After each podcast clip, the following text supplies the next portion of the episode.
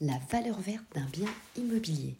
Bonjour à toutes, bonjour à tous, ici Sophie Vergès. Je vous souhaite la bienvenue sur ce nouveau podcast où nous allons parler de la valeur euh, verte d'un bien immobilier. Et oui, ça existe. Hein. Vous savez que euh, lorsque l'on estime un bien immobilier, eh bien, on va prendre plusieurs critères en compte pour cette estimation, dont justement la valeur verte. Allez, c'est parti, vous êtes prêts? Nous y allons. Alors, cette valeur, eh bien, c'est quoi sa définition? Cela désigne la valeur vénale, c'est-à-dire la valeur même d'un bien immobilier, engendrée par sa meilleure performance énergétique et environnementale par rapport à un autre, donc c'est une étude comparative d'un bien immobilier par rapport à un autre, toutes les autres caractéristiques étant égales par ailleurs. Hein. donc c'est-à-dire qu'on va comparer deux mêmes appartements de la même surface à un endroit donné, mais avec évidemment, vous l'avez compris, notamment le diagnostic de performance énergétique, le fameux DPE. Alors, est-ce que c'est un critère incontournable? Alors, euh, vous ne le savez peut-être pas, mais les notaires éditent euh, régulièrement une étude sur la valeur verte des logements hors la Corse. Donc je vous invite à vous connecter sur le site notaire.fr pour lire cette étude.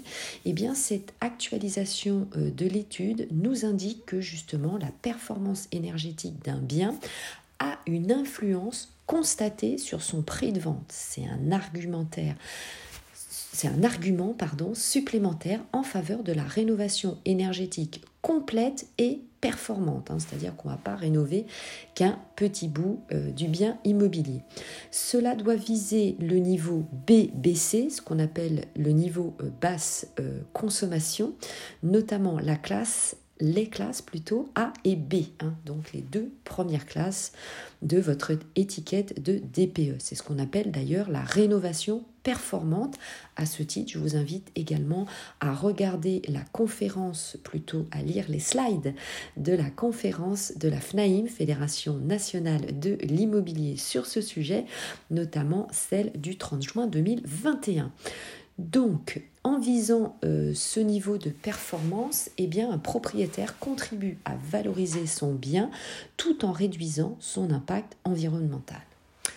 Troisième point, l'étude même des notaires sur la valeur des biens immobiliers. Alors c'est plutôt, vous l'avez compris, sur les logements, cette étude.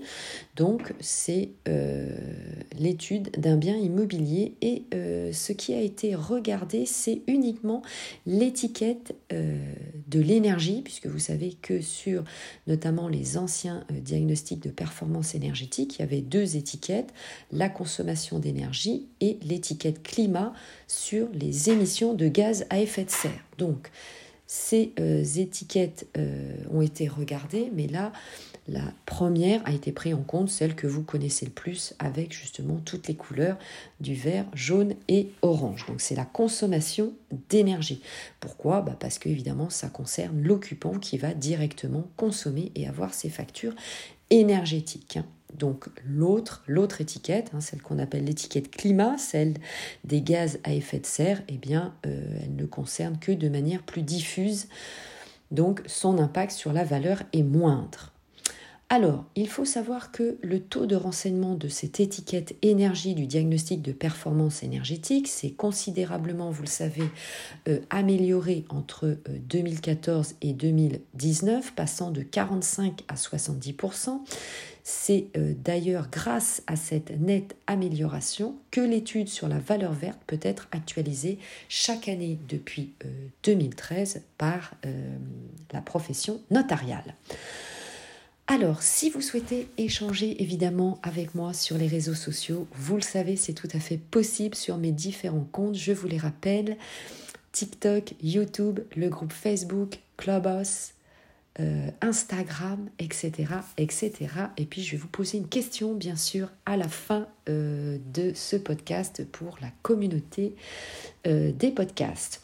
Alors, quatrième point, quelles sont les informations à retenir pour vous en tant qu'investisseur? Eh bien, sachez déjà, donc on va voir ça en trois points, qu'une bonne étiquette impacte directement sur le prix de vente. Et on le voit euh, notamment, c'est une large plus-value pour les biens immobiliers avec une étiquette classée A et B. Vous allez retenir quelques chiffres. En fait, une maison, par exemple, classée A et B, c'est vendu 6% plus cher, entre 6 à 16% euh, en euh, Bourgogne-Franche-Comté ou dans le Grand Est, donc 6% en Ile-de-France et jusqu'à 16% en euh, province, qu'une maison classée D. Hein. donc il y a même une très nette différence. Hein. On parle bien sûr des biens énergivores lorsqu'ils sont classés maintenant E, F et G, hein, les trois dernières classes. Un appartement classé A ou B, c'est vendu 4% plus cher en Île-de-France jusqu'à 20% en Occitanie, plus cher qu'un appartement D. La moins-value maintenant, eh bien, vous l'avez compris, lorsque c'est classé F et G pour une maison, c'est entre 3 à 18% moins cher qu'une maison classée D.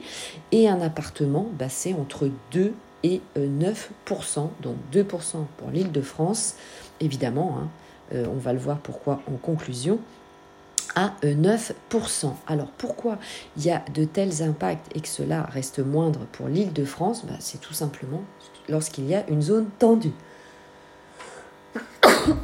Excusez-moi. Alors, lorsque vous avez des zones tendues, comme le sud-est de la France, Paris et sa petite couronne, eh bien, évidemment, les écarts de prix dans cette étude nous identifie que la décote est euh, moindre par rapport évidemment à une autre étiquette. Allez, vous savez tout sur la valeur verte d'un bien immobilier. Merci de m'avoir suivi euh, jusqu'au bout. Et puis évidemment, à très vite pour la suite. Je vous embrasse. Bye bye, portez-vous bien et excellent investissement à vous.